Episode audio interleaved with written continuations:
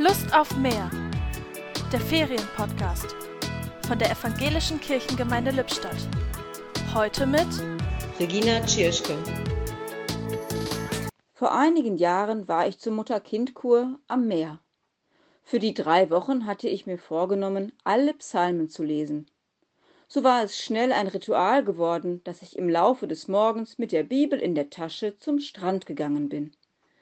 Auf einem dicken Stein sitzend habe ich aufs Meer geschaut und keine Psalmen gelesen, sondern immer den gleichen Vers im Kopf gehabt.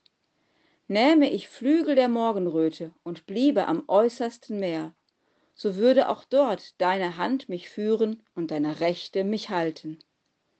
Gottes Hand über mir, egal wo ich bin, wo ich gehe oder stehe.